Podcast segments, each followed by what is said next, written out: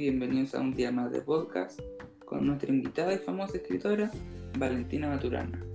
Cuéntanos Valentina, ¿cómo has estado? Hola Benjamín, muchas gracias por la invitación. Muy bien, gracias. ¿Y tú cómo estás? Muy bien, gracias por preguntar. Qué bueno, me alegro mucho. Y cuéntame, ¿de qué se va a tratar este capítulo?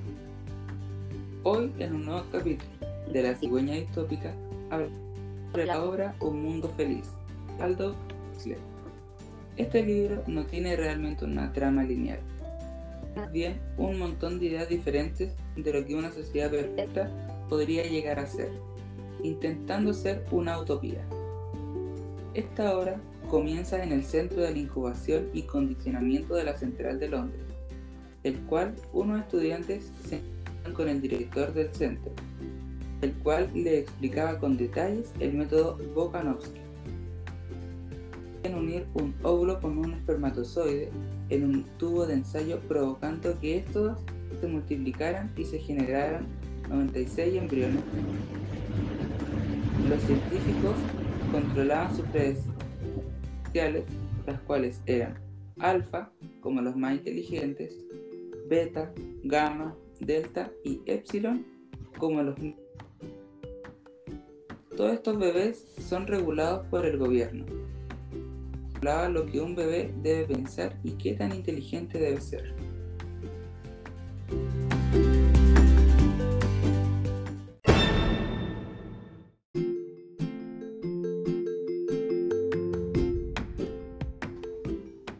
¿Y usted, señorita Valentina, cree que es un mundo feliz? En mi punto de vista, no creo que sea un mundo feliz ya que se basa en un mundo distópico porque se vive a costa de engaños, al mantener a los niños ignorantes para que no descubran la verdad, y al tratar de que parezca, entre comillas, un mundo perfecto y bonito.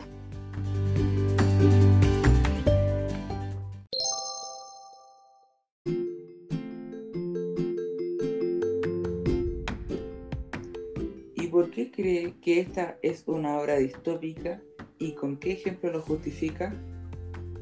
Es una obra distópica porque se describe un modelo de una sociedad, entre comillas, ideal. ¿Por qué digo entre comillas? Porque en realidad no es para nada ideal. Eh, un ejemplo claro es que en una parte del libro los niños tratan como de tocar un libro y a los niños los asustan para que ellos se mantengan ignorantes cómo saber la verdad y cómo saber leer.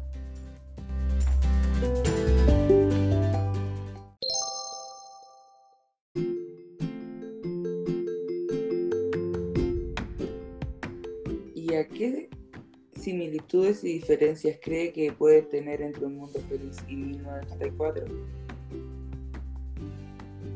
Una similitud es que en ambos se trata de seguir como un mismo patrón por así. El mundo totalitario. Ah, sí, porque en ambos se trata de crear una sociedad ideal, pero no para los, como por así decirlo, para los eh, ciudadanos. Los ciudadanos, como para es conveniente como para los jefes, como para los gobernantes, más que para los ciudadanos. Otro similitud es que mantienen a los miembros ignorantes y con una idea que los jefes quieren que ellos tengan. No, sea, no tienen como una misma opinión, una propia opinión o un punto de vista de cómo es la realidad. Y la diferencia es que uno está basado como en, en el política y como en, en, como en un pasado. Y en el un mundo feliz es como futuro, porque incluye como mucha, como más avanzada y es como otro tipo de totalitarismo, pero al final es igual totalitarismo.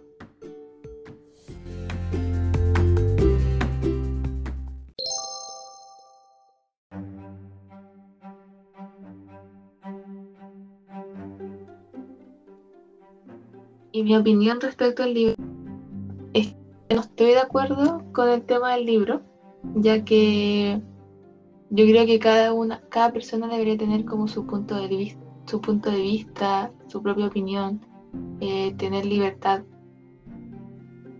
como de pensamiento y, y la verdad no lo recomendaría porque igual es como un tanto complicado de entender y no sé, siento que esos temas de militarismo ya pasó y no, no veo por qué volver a como recordarlo, siendo que no fue algún tiempo bonito o bueno para algunas personas.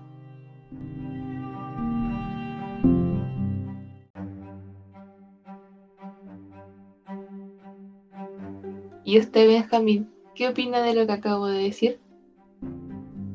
La verdad es que yo estoy en contra tuyo, ya que yo sí recomendaría este libro porque siento que es una manera interesante y recordar como el pasado, ya que el, como los países, la ciudadanía, todo era como en un mundo totalitario.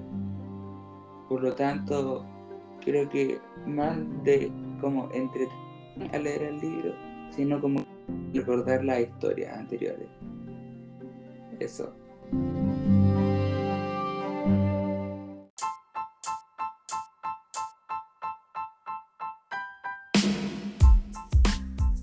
Bueno, para no entrar en discusión, le haré una pregunta. ¿Disfrutó la invitación? sí, la disfruté mucho y Ojalá se vuelvan a repetir más charlas así porque la pasé muy bien. Qué bueno que lo hayas disfrutado. ¿Y a usted le gustó la charla? Sí, estuvo medio complicada al final, pero me gustó. no, sí estuvo bien. Ya, bueno. Como ya sabes tú, el que me está escuchando, me puedes encontrar a mí y un podcast nuevo todos los lunes, miércoles y sábados en Spotify, Apple Music, YouTube, entre otras comparte con tus cercanos y dale like. Chao. Chao, cuídense.